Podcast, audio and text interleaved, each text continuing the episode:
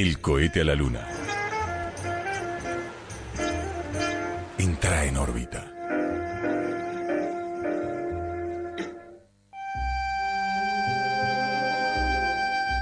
Martina Garbarz, entrevistaste esta semana a una de las eh, principales figuras del Poder Ejecutivo Nacional, ¿no? Sí, entrevistamos a Claudio Moroni, el ministro de Trabajo de la Nación. Básicamente nos preguntamos qué está pasando con el empleo en la Argentina.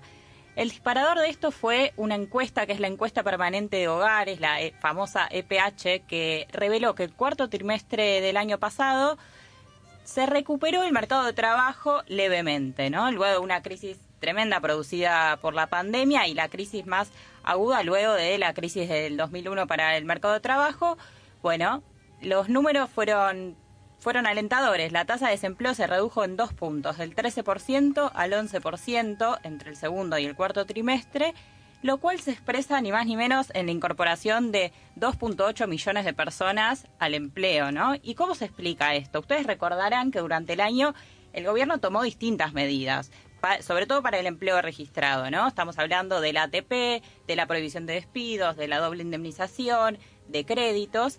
Bueno, estas medidas se, se transformaron o respondieron efectivamente en, eh, una recuperación de este mercado del empleo y por eso también hablamos con el ministro de Trabajo y le preguntamos qué opina y de dónde vienen estos números y cuál es su evaluación sobre eh, el 2020. Y esto nos dijo.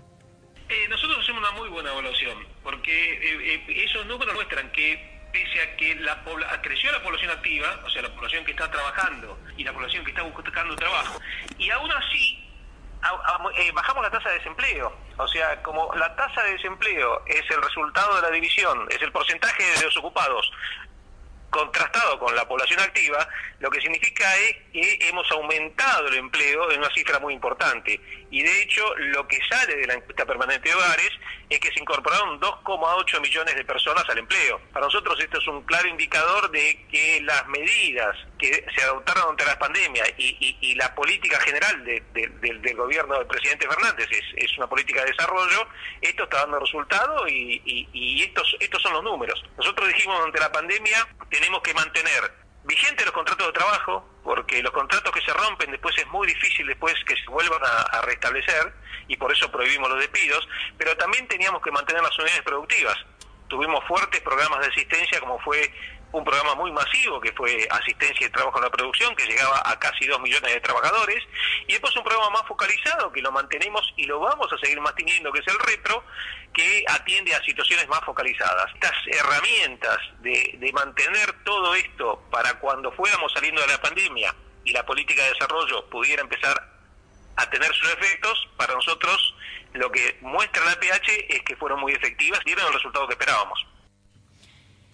Bueno, escuchamos al ministro de Trabajo de la Nación. Hay una información muy importante que surge del último informe del CETID, que es eh, el centro de, que estudia temas de trabajo en el ámbito de la Universidad de San Martín, que yo publiqué el gráfico en la edición de hoy del Cohete a la Luna, que, que bueno, que es muy interesante verlo, lo cual muestra que si se comparan los indicadores de actividad económica y de empleo registrado, se observa que su comportamiento se disoció durante el año dado que la caída de la actividad fue considerablemente más pronunciada que la de puestos de trabajo del sector formal.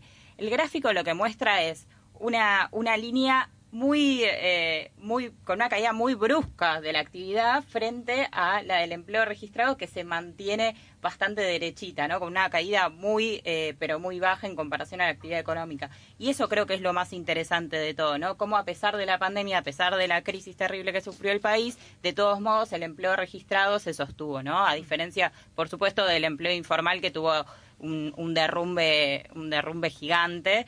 Eh, y bueno, a pesar de esto, hoy estamos en el 2021, el año pasado ya pasó, ¿y qué es lo que están pidiendo los empresarios ahora, luego del levantamiento del ATP? Es que también se levante la prohibición de despidos, que puedan despedir y no pagar la doble indemnización. Eso es lo que está pidiendo el sector empresarial y también se lo pregunté al ministro si hay algún tipo de, plazos para estas dos medidas o si hay alguna posibilidad de eh, encadenar esto algún, algún condicionamiento o de alguna manera. Y esto fue lo que me dijo. Primero, la doble indemnización ya está aprobada hasta fin de año. O sea, nosotros en la en último DNU, lo que la doble indemnización lo que hicimos fue prorrogarla hasta fin de año y ponerle un límite a la duplicación, o sea, a la parte de la duplicación, la cifra, si mal no recuerdo, de 500 mil pesos. Ahora, la provisión de despido es un tema que vamos evaluando a, medida que vamos viendo si tiene sentido mantener una decisión es la primera vez que se toma en la historia del derecho argentino, la verdad que no no no no, no, hubo, no hubo otro antecedente, vamos viendo a medida que eh, precisamente estamos evaluando la, la, evolución del empleo y en distintos sectores. La realidad es que, así como digo que estamos viendo muy buen resultado en la creación de empleo y en la incorporación al mercado de trabajo, hoy la Argentina sigue siendo el reino de lo heterogéneo, porque la verdad es que hay sectores en donde la pandemia sigue castigando mucho, y son sectores con mano de obra intensiva. O sea, nosotros vemos que la gastronomía, por ejemplo, comenzó a funcionar, pero funcionando a menos del 30% de sus posibilidades. Ni que hablar lo que es espectáculos, turismo, que arrancó, pero muy bajo respecto a su nivel de ocupación tradicional. O sea, hay un montón de servicios fuertemente demandantes de mano de obra que todavía no están en desarrollo. Por eso digo que hay mucha heterogeneidad todavía y obliga a ser muy prudente con las medidas que podemos adoptar o dejar de adoptar. Bueno, con esta prudencia al menos vamos a tener hasta fin de año eh, la, la, doble indemnización. Veremos qué pasa con el resto de las medidas y qué pasa sobre todo con el sector informal, que es el que sigue todavía sufriendo. Y esperemos que eh, la creación de empleos no sea solo eh, creación de empleos por sí misma, sino que sea creación de empleo registrado, que es lo que nos salva de esta crisis.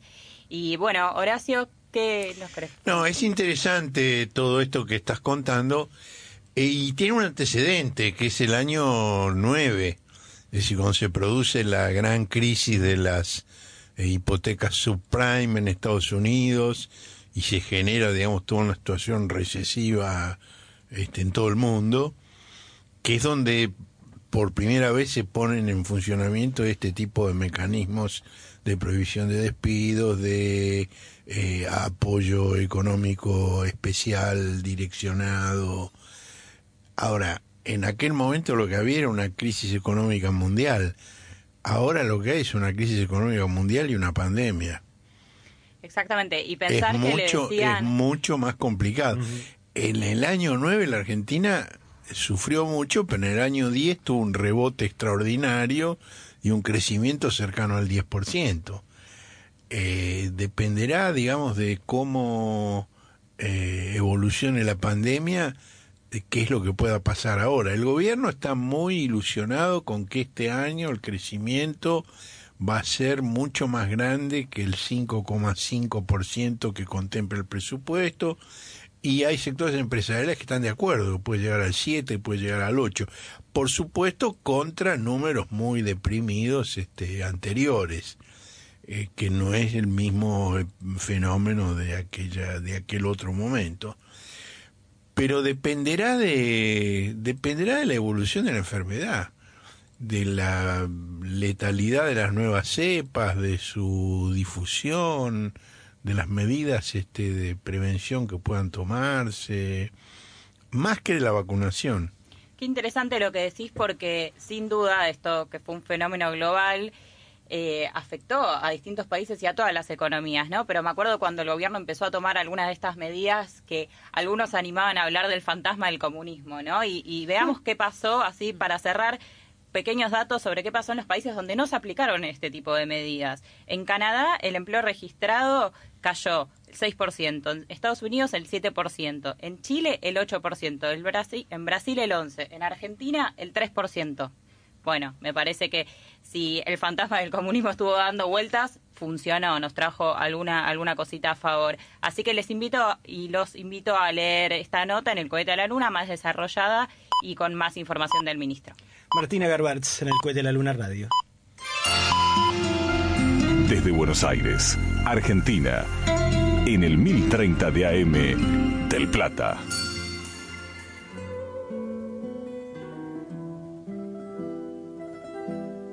Esto es El Cohete a la Luna Radio. Ya volvemos.